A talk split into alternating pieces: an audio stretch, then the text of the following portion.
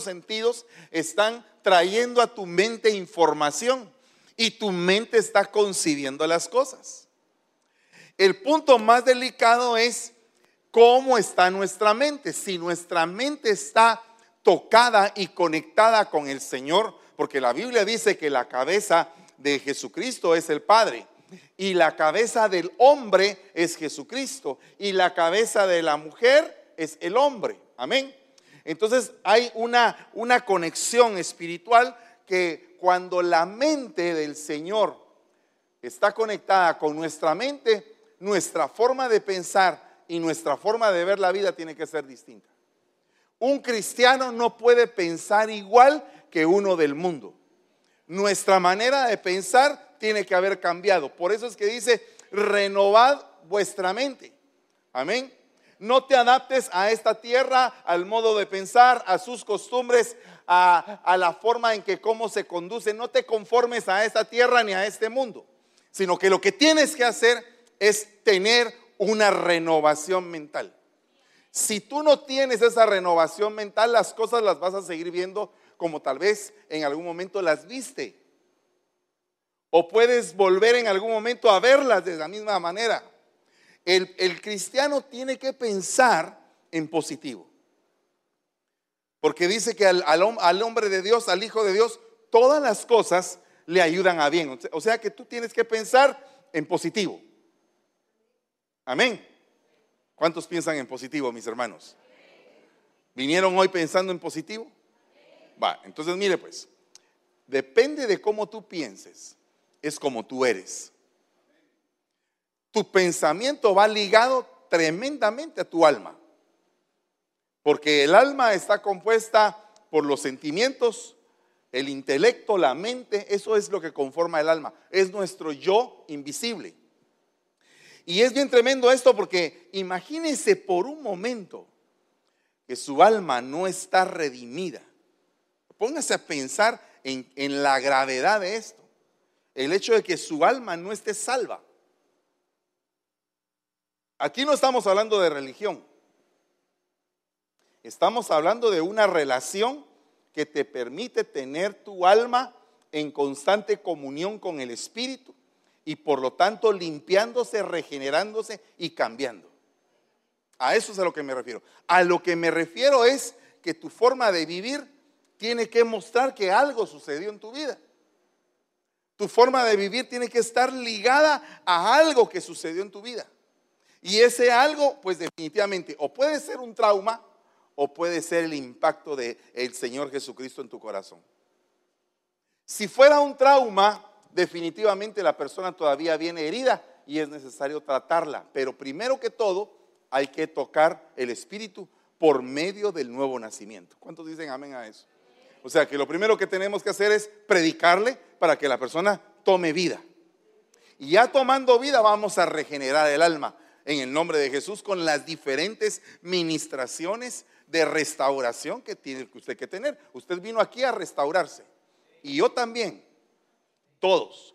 Todos estamos en un proceso de restauración y, en ese proceso vamos a llegar el día en que se va a decir de nosotros que hemos llegado a la plenitud, a la estatura, al conocimiento pleno, como un hijo maduro, al conocimiento pleno del Hijo de Dios, a la estatura de la plenitud de Cristo. Amén. Para llegar a eso tenemos que estar todos en la unidad de la fe. Entonces dice la Biblia en Isaías 32, 8, el noble concibe cosas nobles y en las cosas nobles se afirma. Fíjese cómo va ligado la forma de pensar a la forma de conducirse y lo que uno busca. Porque si una persona está su mente llena de, de pornografía, de seducción, de sexo ilícito, eso es lo que va a terminar buscando. Pero si la persona está limpiando su mente, está buscando cosas nobles, está apartándose del pecado, está luchando contra toda tentación, quiere seguir adelante, entonces esa persona se le van a pegar cosas que van propias a su manera de pensar, a su manera de concebir. Amén. Cada cabeza, decía alguien por ahí, es un mundo. O sea que cada uno de nosotros tenemos dentro de este cosmos un cosmo. Tenemos un cosmos nosotros. O sea, el cosmos acá no es igual que el de acá ni el de allá. Cada uno tenemos un cosmos, un mundo en donde nos estamos desarrollando, donde estamos creciendo, donde oímos la palabra de Dios. Pero de repente como que todos decidimos venir a este lugar y juntarnos todos. Entonces aquí la esfera cambia, porque dice la Biblia, mirad cuán bueno y cuán delicioso es habitar los hermanos juntos en armonía. Es como el buen óleo, es como el buen óleo que cae sobre la cabeza. Entonces, el estar aquí juntos tiene que ser un aceite que nos permite vivir en armonía, vivir en entendimiento, en relación, en comunión, entendiendo que el que tienes a la par tiene problemas tan, tan graves como los tuyos o tal vez más graves que los tuyos. Pero no solamente eso, puede ser que venga una persona a la iglesia que no tenga ningún problema. Porque el Evangelio no es solamente para los que están llenos de problemas, también es para los que no tienen problemas. Pero el Evangelio sí es para un tipo de persona. Es para el que se considera un necesitado delante de Dios. Tú no puedes entender las buenas nuevas si no te consideras necesitado de querer escuchar las buenas nuevas. El que quiere escuchar la palabra, busca la palabra. El que quiere, el que quiere crecer, pues busca aprender. Amén. Es depende de lo que uno quiera, la reacción que uno va a tomar. ¿Alguien quiere ver la Liga Mexicana? Pues se va a quedar en su casa viendo la Liga Mexicana. Eso es lo que él quiere. Usted se puede dar cuenta que si yo le pongo a leer un libro, usted le da sueño. Tal vez no a usted, a alguien más. Le pongo a leer un libro y le da sueño. Pero si lo pongo a ver la televisión, en el mismo momento se le quita el sueño. Porque una cosa le produce placer y la otra cosa le produce responsabilidad y disciplina. Entonces el cuerpo inmediatamente como que sufre un shock y, dice, yo no quiero esto porque esto representa esfuerzo, mientras que lo otro representa comodidad. Y en la medida que vamos buscando y encontrando esa comodidad que de alguna manera es una, una comodidad perjudicial, vamos perdiendo la visión o el propósito para el cual Dios nos tiene aquí sentaditos. Dios nos tiene aquí sentaditos para poder aprender a hacer su obra. Una vez, si tú tienes un vaso y este vaso es un vaso muy valioso y se rompe y tú lo remiendas, ¿qué vas a hacer con el vaso remendado? Pues lo vas a volver a usar, porque ¿para qué lo remendaste? Amén. Vas a volverlo a utilizar en lo que estaba, para lo que estaba definido el vaso. Entonces el Señor no va a venir a restaurarnos simplemente por restaurarnos, para que no pase nada. O sea, Dios te va a restaurar y va a terminar tu problema y vas a salir de la situación adversa en la que estás viviendo para pasar y avanzar a una nueva dimensión, vivir nuevas cosas, experimentar nuevas cosas y triunfar en esas cosas. Porque Dios no te llamó a ser un perdedor, Dios te llamó a darte la victoria. Para darte la victoria te llamó. Yo vine acá y vine sin nada, pero yo digo, en el nombre de Jesús, ¿quién me mandó?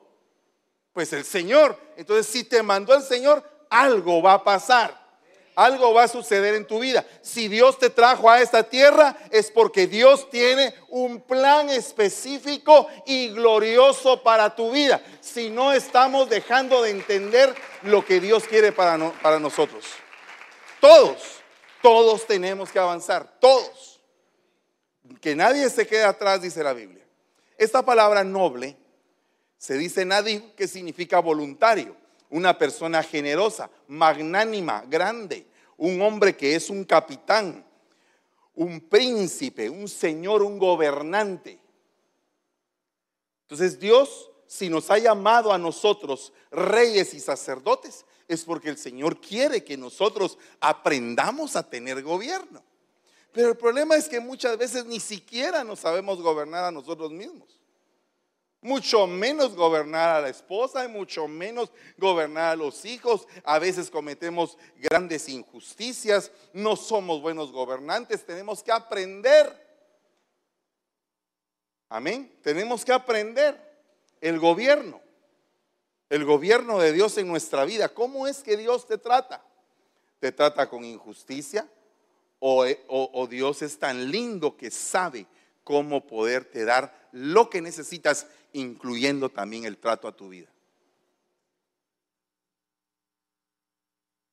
La persona puede ver en el mismo lugar dos cosas. Habían dos hombres que estaban construyendo algo. Cuando se acercaron a preguntarles, uno dijo, ah, estamos aquí picando piedra. Pero el otro dijo, estamos poniendo los cimientos de un castillo. Es depende de cómo tú veas las cosas cómo se van a hacer realidad en tu vida. Amén. Es depende de cómo tú veas las cosas. Porque José estaba en la cárcel y tenía la visión en su cabeza. Estaba en el pozo, tenía la visión en su cabeza. Estaba con Potifar, tenía la visión en su cabeza. El, el copero se olvidó de él, tenía la visión en su cabeza. Que iba a llegar un día en el cual lo que había visto se iba a cumplir. Entonces, cuando cuando nosotros creemos firmemente, nos volvemos personas de convicción. Y entonces para poder llegar a ese nivel tenemos que ampararnos por las cinco unciones. Amén. Por los cinco ministerios. Y vean lo que dice acá con respecto a la visión. Proverbios 4:25 dice, miren tus ojos hacia adelante. Miren tus ojos hacia adelante. Hay gente que solamente eh, se queda viendo el pasado. A mí me pasó tal cosa, a mí me pasó tal otra, fíjese que mi vida fue un desastre y entonces está pensando en el pasado porque no ha podido superar el trauma del pasado.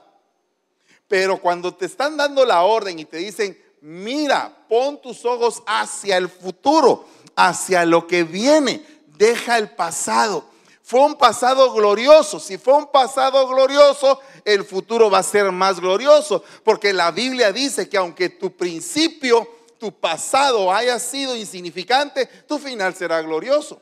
Pero si tu pasado fue glorioso, pues con mayor razón tu futuro tendría que ser mayor, glorioso, eh, mayor en gloria y más glorioso que el anterior. O sea, el Señor lo que quiere es que si te ha dado la capacidad si te ha dado el entrenamiento y te ha puesto en un lugar, es porque Él sabe por qué estás ahí. Pero también Él te puede mover. Acuérdense que el Señor es el que quita y pone reyes. Acuérdense de eso. Entonces, ¿cuántos están viendo hacia adelante, hacia lo que viene? ¿Qué veo yo? Veo un renuevo. Eso es lo que vemos todos este año, un renuevo. ¿Qué empezaría usted a pensar cuando le dicen a uno renuevo? Yo lo primero que he pensado en este año con respecto al renuevo es a mis hijos. Es lo primero que estoy viendo. Es lo primero. Un renuevo. ¿Qué significa eso? Que van a hacer ellos cosas nuevas que yo nunca pude hacer. Van a alcanzar cosas que yo nunca pude alcanzar. Van a conquistar lugares y van a estudiar y van a prepararse. Ese es un renuevo empezar a hacer todo una vez más. Pero esa es la primera parte. La segunda parte es que las cosas viejas pasaron y todas son hechas nuevas. Eso es un renuevo. O sea que yo mismo, como hijo de Dios, soy un renuevo. Un renuevo. Mi pasado quedó atrás. ¿Cuántos podrían decir que, que, que su pasado quedó atrás? ¿Cómo era tu pasado? ¿Era de dolor y sigues con dolor? Algo tiene que cambiar algo tiene que pasar porque el pastor Booz dijo algo importante. Dijo que van a haber cosechas abundantes, pero de tal forma abundantes que la cosecha siguiente, va eh, que la siembra siguiente se van a juntar con la cosecha de ahora. Y, y va a hacerse un ciclo virtuoso de bendición sobre tu vida. ¿Cuántos dicen amén a eso? Pero dice aquí también la palabra que tu mirada se fije en lo que está frente a ti. ¿Qué es lo que pone el Señor frente a su pueblo? Su ley, su palabra, sus estatutos, sus ordenanzas. Dice la palabra del Señor, si tú obedeces fielmente al Señor tu Dios en cuanto a, a, sus estatutos y a sus ordenanzas, vas a ser próspero, en gran manera próspero. Vas a ser próspero en el camino, en la ciudad, en el trabajo, en el fruto de tu vientre, eh, en el fruto de tu tierra. En todo vas a ser prosperado porque vas a entender la palabra de Dios. El problema es cómo podemos llegar al entendimiento, no solamente al conocimiento. El conocimiento es el que te da la información, pero el entendimiento es el que te ayuda a que esa información tenga un orden en tu vida y que se, que se empalme a tu corazón esa información del entendimiento de la palabra. Pero ¿cómo podrías tener entendimiento de la palabra si no la lees? Vaya, y, y si la leyeras, si no hay quien te la explique. Y si te la explican, ¿quién te la explica? Porque hay maestros que están ciegos y que son guías de ciegos. Amén. Va. Fíjense que el Señor se enfrentó con una serie de maestros que estaban ciegos, pero que ellos leían la palabra, pero que estaban ciegos. Entonces usted observe acá este punto. Tú necesitas un maestro un maestro que venga de Dios para tu vida. Y ese maestro es un regalo para ti. La otra cosa dice, fíjate bien en el sendero, en el camino donde vas poniendo los pies. La palabra del Señor dice, cuán hermosos son los pies de aquellos que anuncian la paz del Evangelio. Ese es el evangelista. O sea, tú te topaste algún día con alguien que te habló de Dios con alguien que creyó que tú eras un alma que necesitaba de Dios. Yo le agradezco todos los días de mi vida a la persona que se acercó y, que por primera vez insistió durante tres años para que yo aceptara a Cristo. Domingo a domingo, domingo a domingo me insistía hasta que al fin hubo un día en que yo nací de nuevo. Aleluya por eso. Pero, ¿cuándo fue que tú naciste de nuevo? ¿Cómo fue que el Señor invirtió en tu vida? ¿Cómo fue que el Señor te presentó su plan? Al presentarte el plan de salvación, ¿acaso no te presentó una visión? ¿Cuál fue la visión que te presentó? Bueno, primero que todo, la visión de la cruz. Pero la visión que a mí me impactó, aparte de la visión de la cruz, es la visión de llegar a tener una vida eterna. ¿Cuántos, ¿Cuánto les gustaría por tener una vida eterna? Una vida eterna, eterna. ¿Usted ha pasado momentos en su vida en que no tiene muchos problemas? Que casi no tiene problemas, que usted está como que planificó de tal manera su vida, su trabajo, su hogar, todo, que como que no tiene tantos problemas. Y de repente resulta que viene y dice usted, qué bonita es la vida así, ¿verdad? Tengo un poco de ahorro en el banco, tengo un buen salario, un buen empleo, tengo una profesión, alcancé mis metas. Qué lindo es alcanzar las metas. ¿Usted ha alcanzado alguna vez en la vida una meta? ¿Usted ha llegado a graduarse después de tanto esfuerzo y poder llegar el día con su toga y que le den su diploma y, delante de toda la gente y que digan, se graduó, se, se obtuvo lo que, por, lo, por lo que sufrió tanto.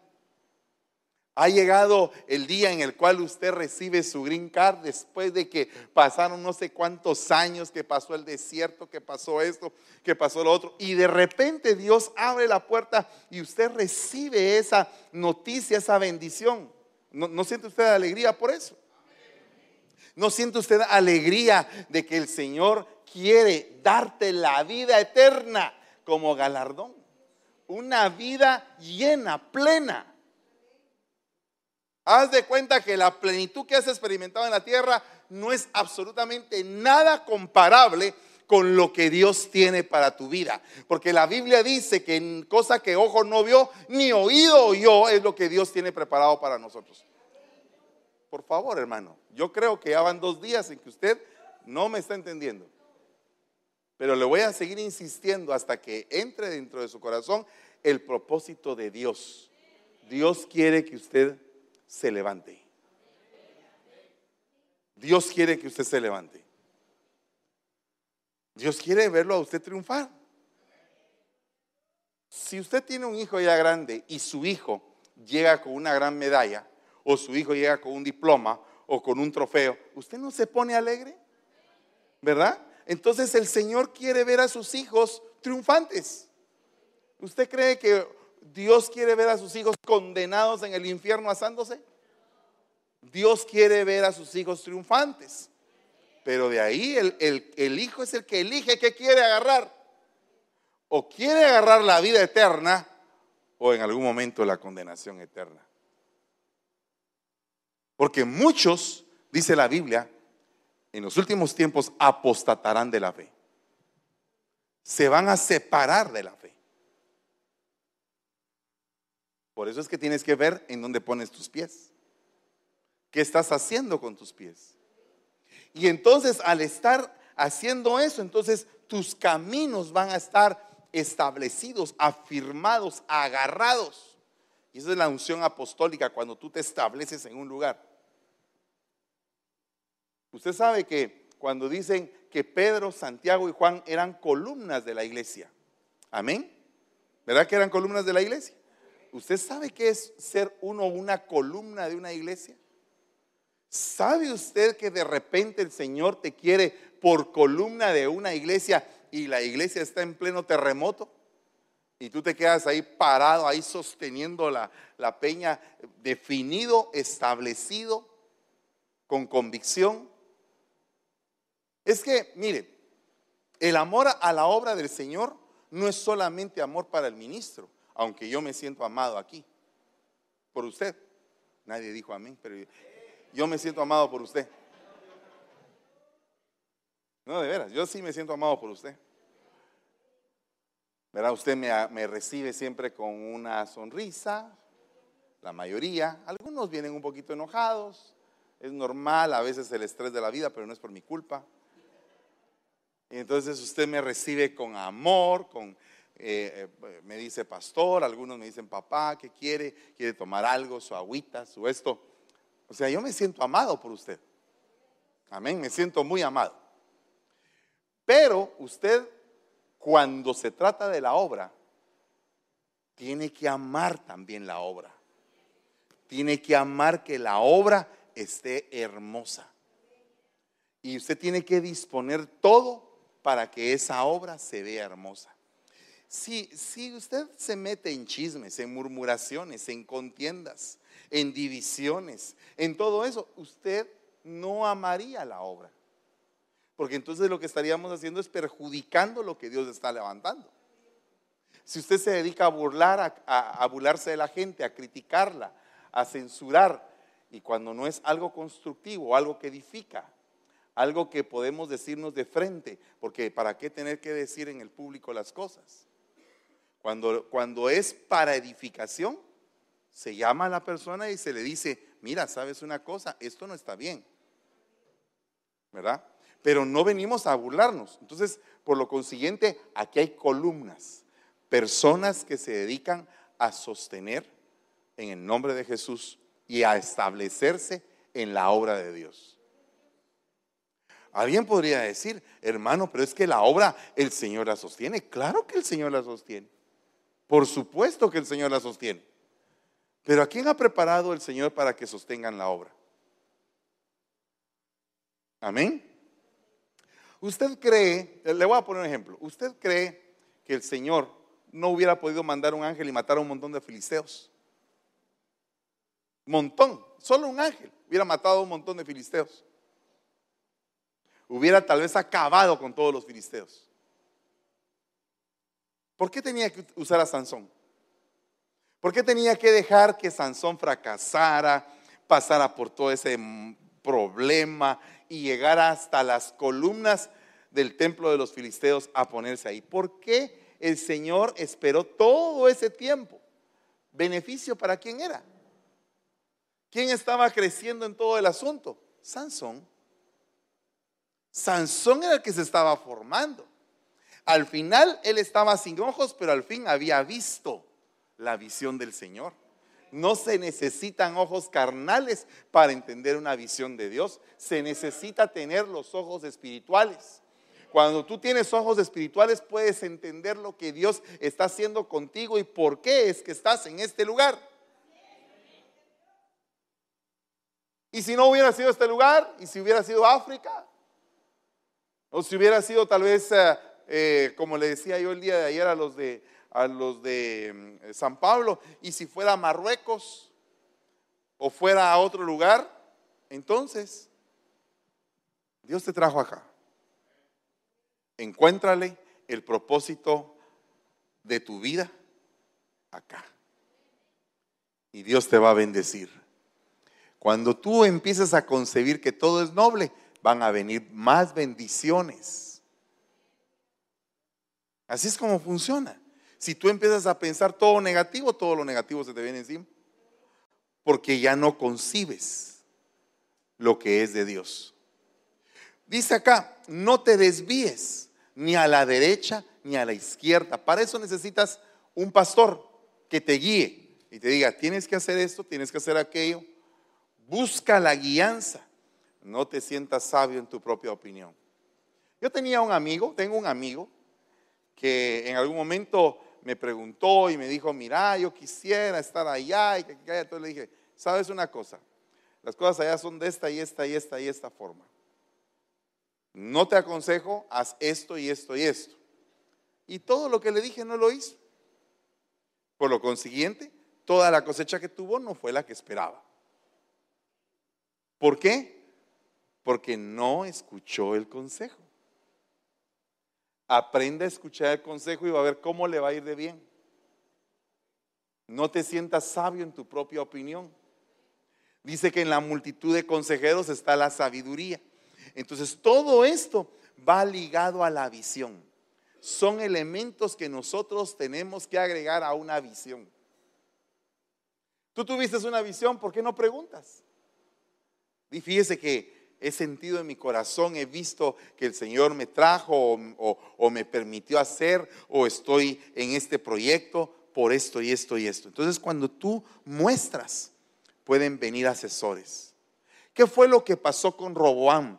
no tenía el carácter de un hombre maduro.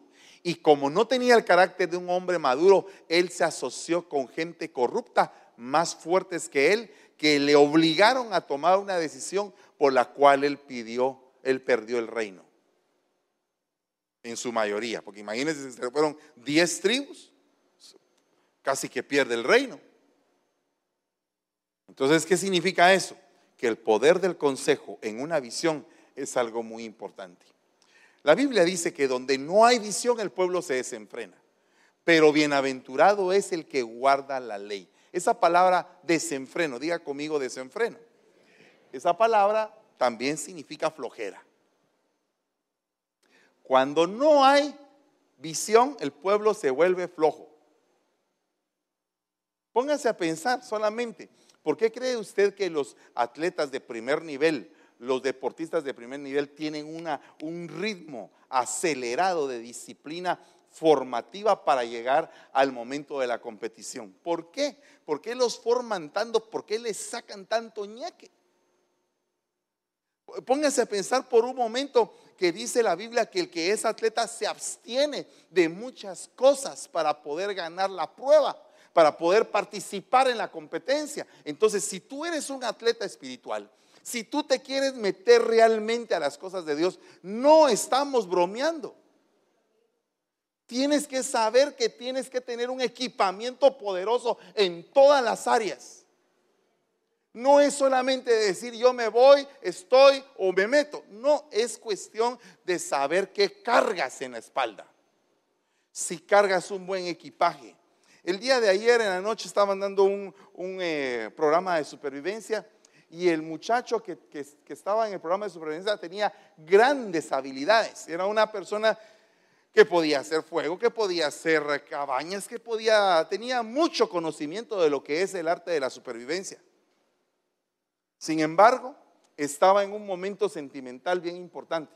Iba a adoptar a, tres hijos Y su esposa, eh, cuando se fue, le dijo, ojalá como quisiera que no te fueras.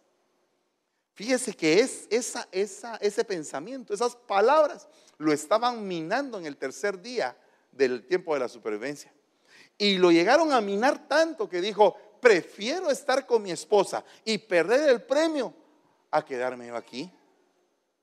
Llamó, agarró el radio y llamaron y lo fueron a traer. Pero imagínense un, un, pensamiento, cómo te puede en algún momento influenciar tanto que toda tu capacidad se ve mermada por ese pensamiento que está en tu mente y que de alguna manera te, te va de alguna manera desgastando. Entonces, acá, cuando tú estás sin hacer nada, te vuelves flojo. Aunque tú no lo creas, te vuelves flojo. Cuando tú estás trabajando, tu mente está ocupada y no estás pensando tonterías. Así de sencillo. Mire, allá en Guatemala, el lunes a la iglesia, el martes al ensayo, el miércoles a la iglesia, el jueves a los discipulados, el viernes a la iglesia, el sábado jóvenes en la tarde, el domingo a la iglesia. La iglesia es todo el tiempo. All the time, todo el tiempo. Te pregunto yo, aquí tenemos que llegar a ese nivel. Nadie dijo amén. Nadie lo deseó. No, fíjese que, no, yo no tengo que empujarle a usted. Usted cuando ve que eh, Messi o Ronaldo meten un gol, usted grita gol y nadie le está diciendo, ahora tienen que decir gol. Ahora, hermanitos, levanten las manos. Ahora aplaudan al que metió el gol.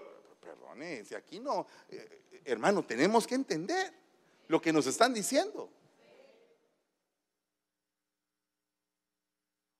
Yo lo que le digo es, donde no hay visión, hay flojera.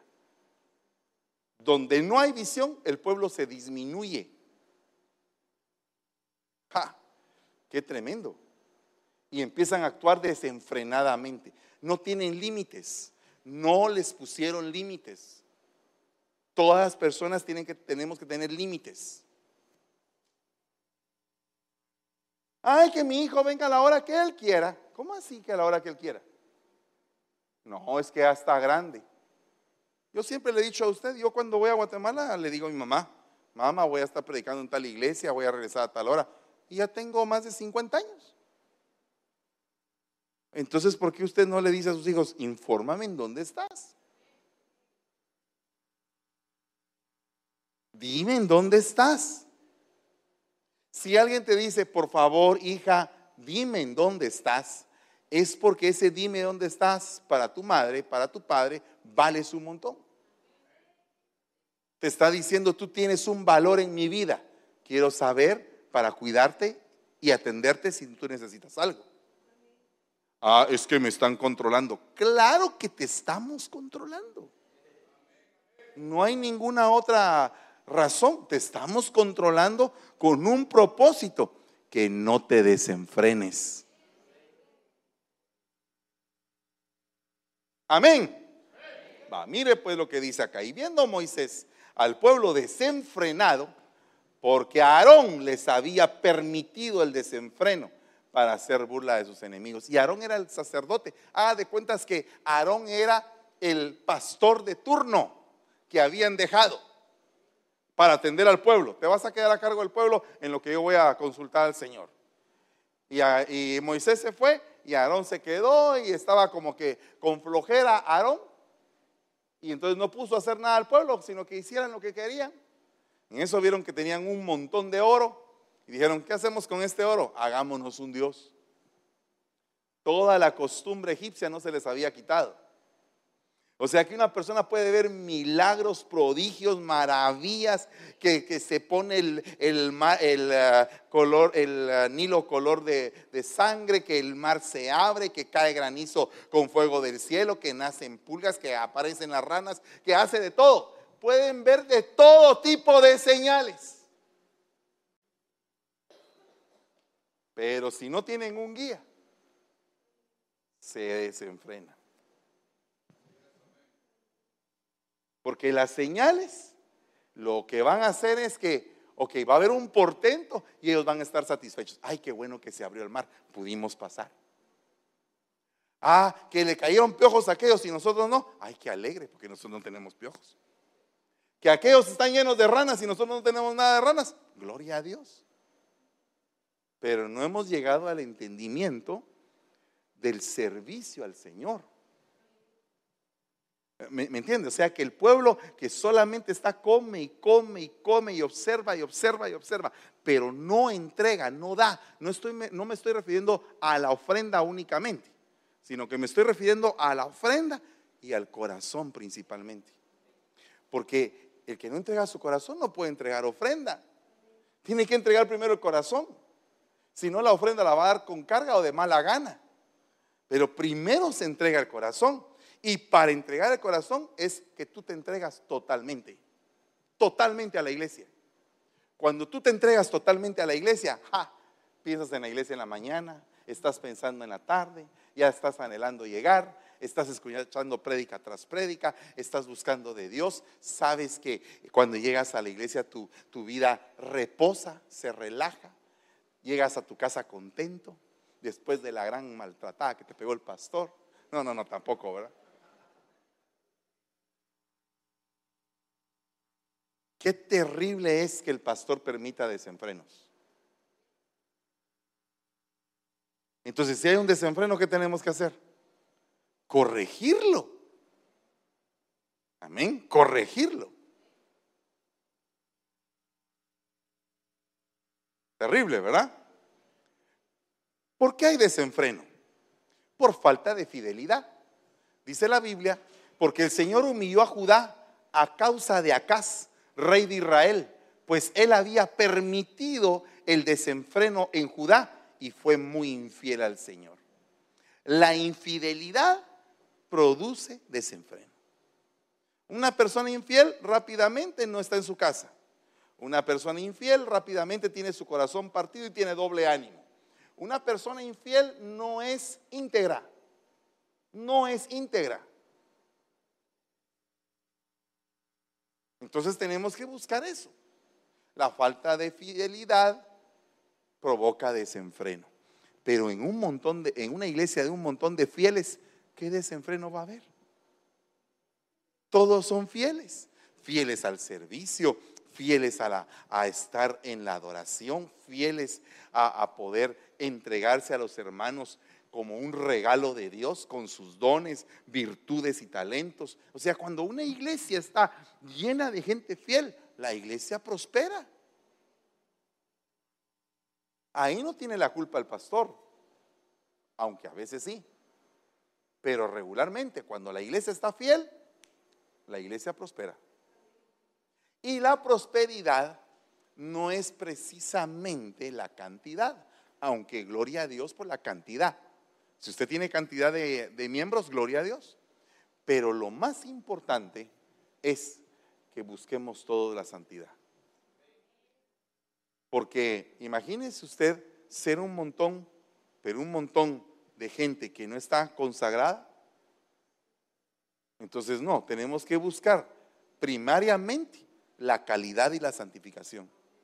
Y eso va a provocar la cantidad. Pero la cantidad va a ser igualmente santa, igualmente fiel, porque las columnas así son. Óigame, si viene una persona acá nueva y se sienta y lo escucha usted hablar y usted habla de Dios, comparte con él de las cosas del Señor, le habla de su testimonio, le dice lo que Dios está haciendo en su vida, la persona va a salir de aquí edificada. Pero si cuando la persona entra, usted solamente le empieza a contar de problemas y de problemas, y que fíjese que el hermano aquel que, aquel no lo saludo yo porque mire, ah, es terrible. Y aquel otro que está allá, ese es peor. Y aquel, ah, ese terrible. Entonces, ese tipo de comentarios lo único que hacen es querer destruir la obra del Señor. Es que yo no tengo nada bueno que decir. Ay, entonces, hable del Señor. Hablar del Señor es hablar algo bueno. Amén. ¿Cuántos hablan del Señor aquí en la iglesia? Mire, el, el amén bajó otra vez.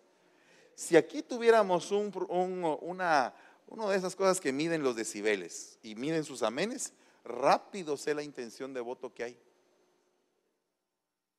Créame, sí, la intención de voto, o sea, la intención de decir amén a algo, porque el amén es como decir, así sea, estoy de acuerdo con lo que está diciendo.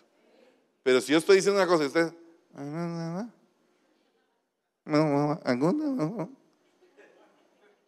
como que la intención no es mucha. Pero si en otras cosas le digo yo, usted va a ser millonario, usted dice, ah, ah". todo el mundo quiere ser millonario. ¿Verdad? Tremendo. Es, delicado esto.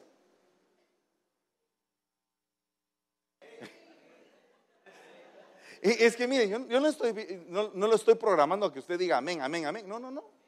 Ni tampoco lo vamos a hacer como una muleta y a cada rato, a ver, ¿cuántos dicen amén? Amén. Y, y, como les venía diciendo, entonces fíjense que, y entonces, imagínense usted que vamos a estar así. No, tiene que ser algo que usted está convencido en lo profundo de su ser, ¿verdad? Que la palabra le está tocando su corazón. Entonces, y el mío también.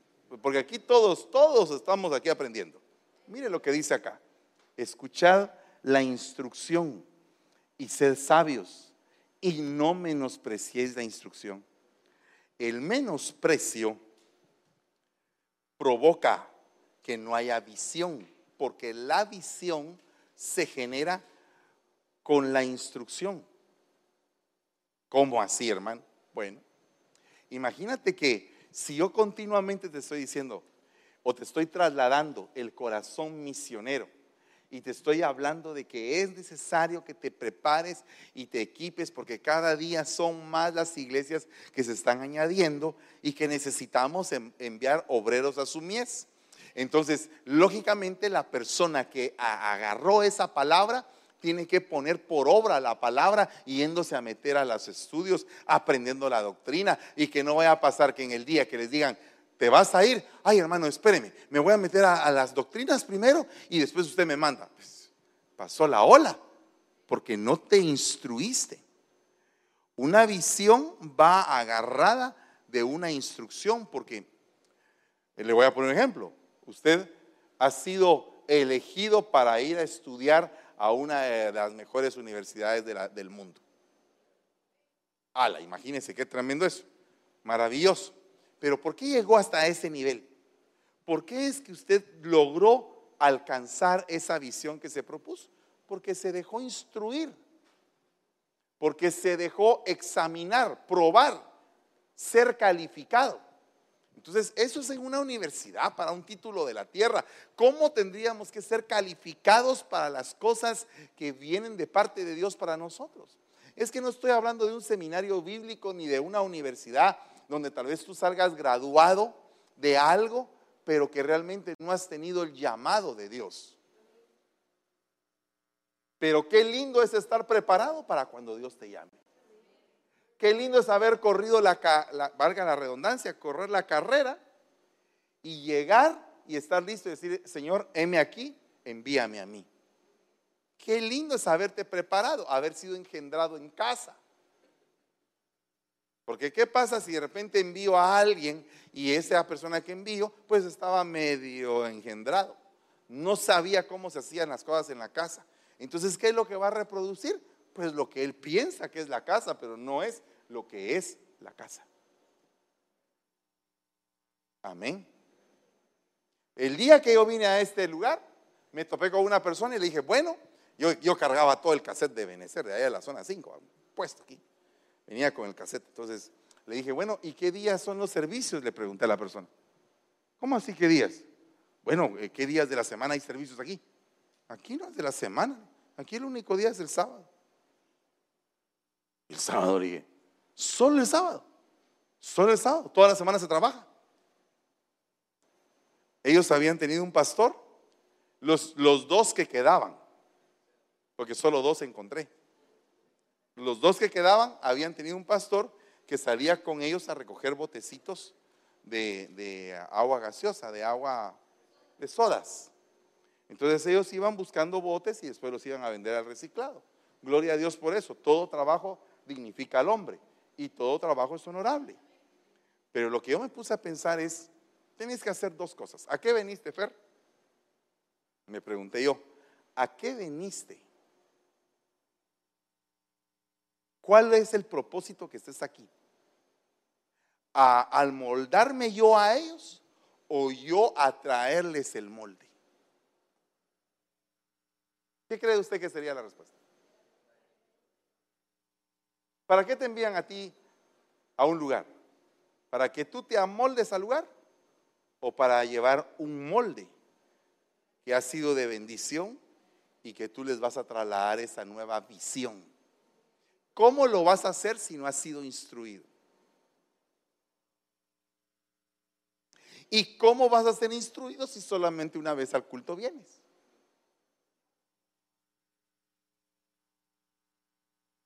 Mire, yo no estoy de acuerdo en que una persona esté metida en cinco departamentos y que en todos los departamentos sirva y que nunca se siente. No estoy de acuerdo en eso. Estoy de acuerdo que la gente sirva pero que reciba palabra. Ay, qué bueno, ya vamos subiendo eh, el rating. Mire lo que dice acá. ¿Por qué le digo esto? Porque un mensajero es el que lleva con todo, con toda la, la redundancia del caso, el que lleva el mensaje correcto, tal como se lo dijeron. Hace muchos años, ¿te recuerdas tú, mi amor, que el hermano apóstol en, un evento, en un evento, creo que fue un evento matrimonial, si no me equivoco. No, no, fue un evento, creo que de líderes en aquel entonces, no me recuerdo, era un evento importante. Y entonces dijo, ¿saben qué? Vamos a hacer una cosa. Agarró al hermano Tony, agarró, digamos, al hermano Tony, ¿va? Y, le leyó algo en la oreja. Y le digo, ahora tú se lo trasladas aquí, así, eh, teléfono descompuesto, ¿verdad?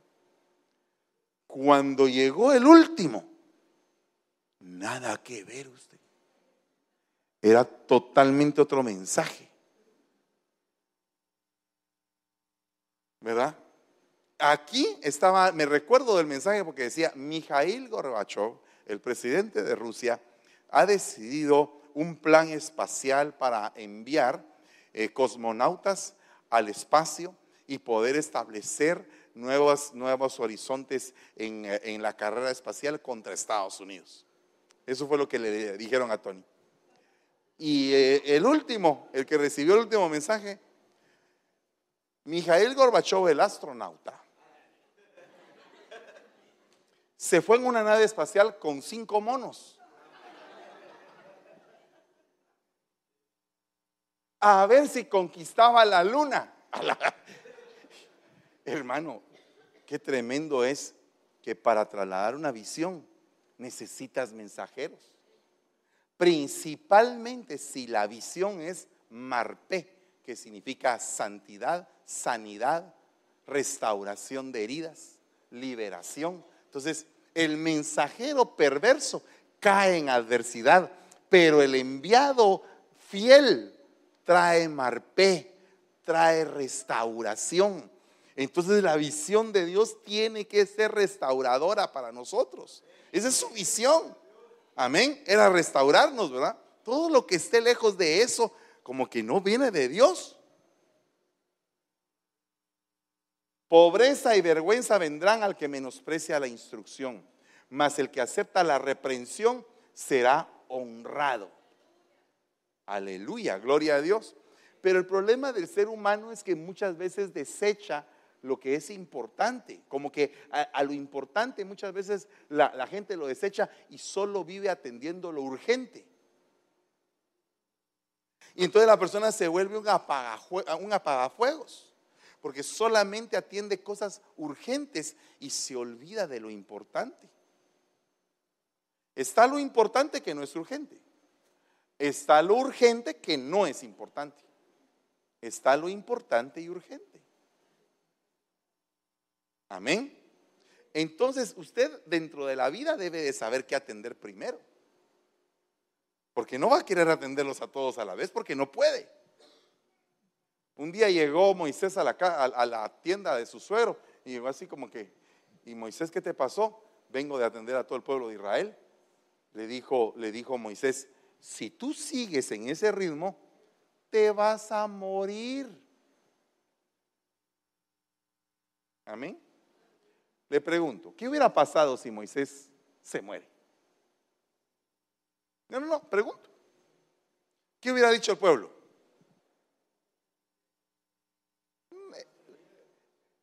¿Qué hubiera dicho el pueblo? Bueno, estaba sin líder, pero ¿qué hubiera dicho el pueblo? Necesitamos otro líder. Y la mujer de Moisés, viuda. Y los hijos de Moisés, huérfanos. Todo por un principio tan especial en la vida como es el delegar. Yo te delego que atiendas al hermano. Yo quiero que me atienda el pastor. Pero si es el delegado del pastor, yo quiero con el pastor. Pero el pastor está atendiendo otras cosas, sí, porque el pastor siempre está ocupado, que a mí nunca me quiere atender. No, te está mandando un delegado.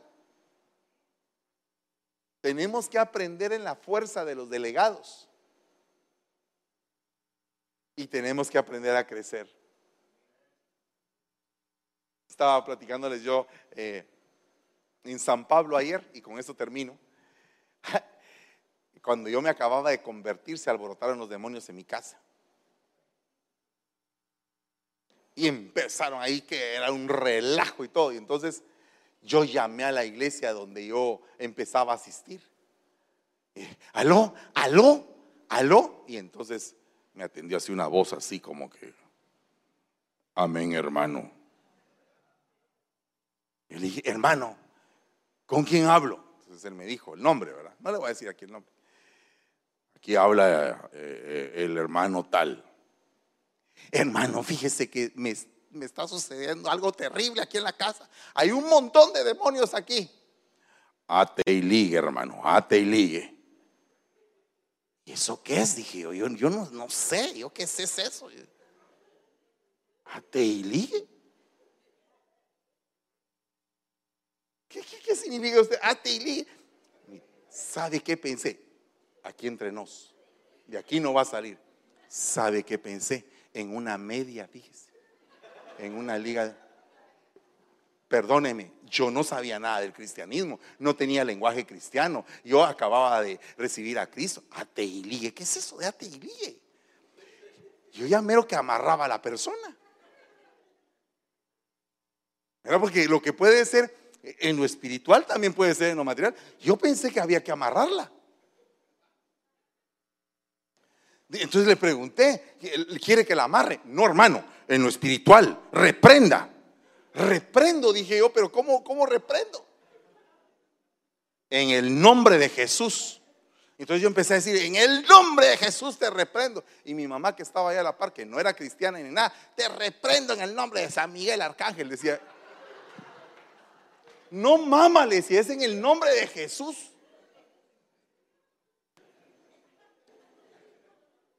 Terrible, va. Cuando uno no tiene instrucción, no sabe qué hacer. ¿Verdad? Pero sabe cuál es la ventaja. Que el Señor permite esos momentos para que tú crezcas. Para que tú crezcas. ¿Qué, qué, qué hago? ¿Qué hago? Pues no sé, el Señor, ¿qué hago? Y el Señor te da la guianza. Y las cosas empiezan a suceder. Cuando yo vi que el demonio se paralizó, se quedó así calmadón, dije yo, me convertí en liberador hoy. No, hombre, nada que ver. Pero yo me sentía el, mero mero. Entonces al día siguiente fuimos todos los que, estaban, los que estaban endemoniados y yo como el líder. Que eso sí me gusta. Mira, ahí, ahí iba yo. Ah, fuimos a un lugar y entonces nos recibió un hermano. Y entonces le dije, mire hermano, fíjese que Aquí ellos han sido reprendidos. ¿Verdad? Que uno se siente como que ya las hizo, ¿verdad? Eh, han sido reprendidos y todo, pero tengo yo la duda como que si el demonio salió o no salió. Así que los, traje para que usted los atienda. Y me dice, hermano, a usted lo tengo que atender primero. Usted necesita liberación. Puchica, dije yo. No hay derecho, dije yo, que el más importante tenga que ser liberado primero. Que pasen los endemoniados. Pero no, me atendieron a mí primero. Y yo que entro y me dice, ínquese. Y en el nombre de Jesús, yo estoy enchamucado ahí. Terrible. Pastor enchamucado. No, no en ese momento no era pastor. Acababa de aceptar. Tenía poco tiempo. Y después ya liberaron a los que estaban más enchamucados. Ahora yo le pregunto a usted. Bueno, no, no le quiero preguntar. ¿Habrá algún enchamucado por acá?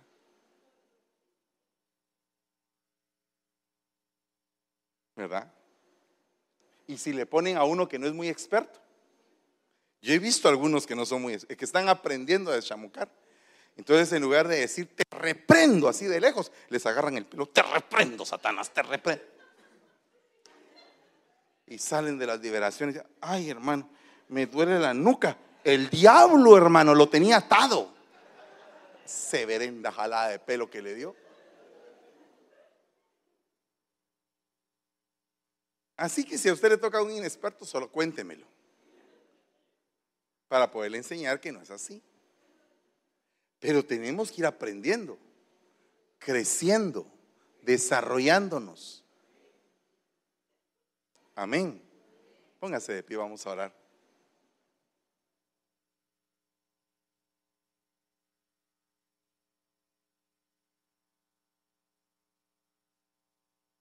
Quiero hacerle una pregunta para poderle ministrar. Y es el hecho de que usted vino acá con un propósito. Pero ¿será que usted está lejos de la visión que quiere alcanzar? Si usted está lejos de esa visión, si por algún motivo no, no está firme en el camino que tiene que seguir, venga al frente. Vamos a orar por usted y le vamos a pedir al Señor misericordia para que afirme la visión espiritual en su vida. Y vamos a orar en el nombre de Jesús. Padre, en el nombre de Jesús, venimos tomando autoridad, Señor, sobre toda hueste de maldad. Y venimos declarando, Señor,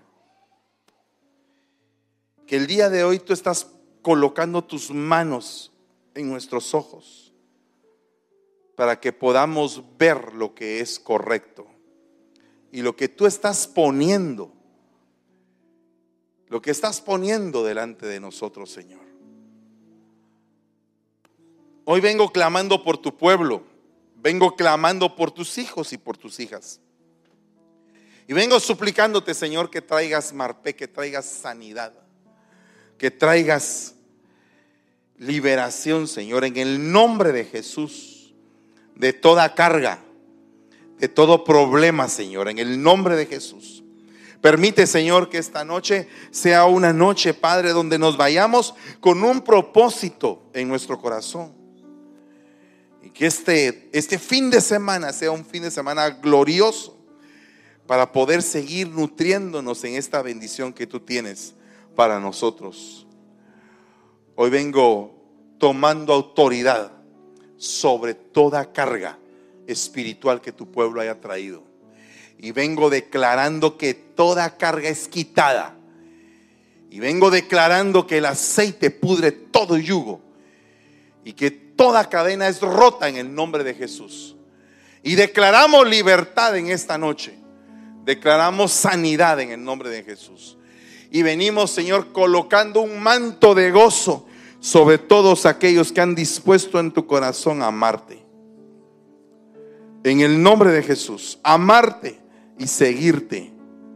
Y te ruego, Señor, que apartes toda maldad, que arranques toda malicia, Señor, de nuestra mente y que podamos concebir las cosas correctas, Señor. Que entre a nosotros la rectitud, la fidelidad, que entre a nosotros, Señor, el deseo de estar firmes en todas las áreas, Señor, delante de tus ojos. En el nombre de Jesús, venimos bendiciendo a cada uno por nombre y los, ya, los enviamos con bendición a sus hogares, declarando, Señor, que aunque el principio haya sido pequeño, el pasado tú lo estás sepultando y el futuro será en gran manera glorioso. Porque así dice el Señor, hay un tiempo para cada cosa. Yo tengo una sazón para tu vida, dice el Señor. Un tiempo para que las cosas que en este, en este momento no están resueltas se resuelvan. Y que venga un tiempo de paz a tu vida. Eso es lo que vas a ver delante de ti dentro de corto tiempo, dice el Señor. En el nombre de Jesús, te damos gracias y te bendecimos, Señor. Amén.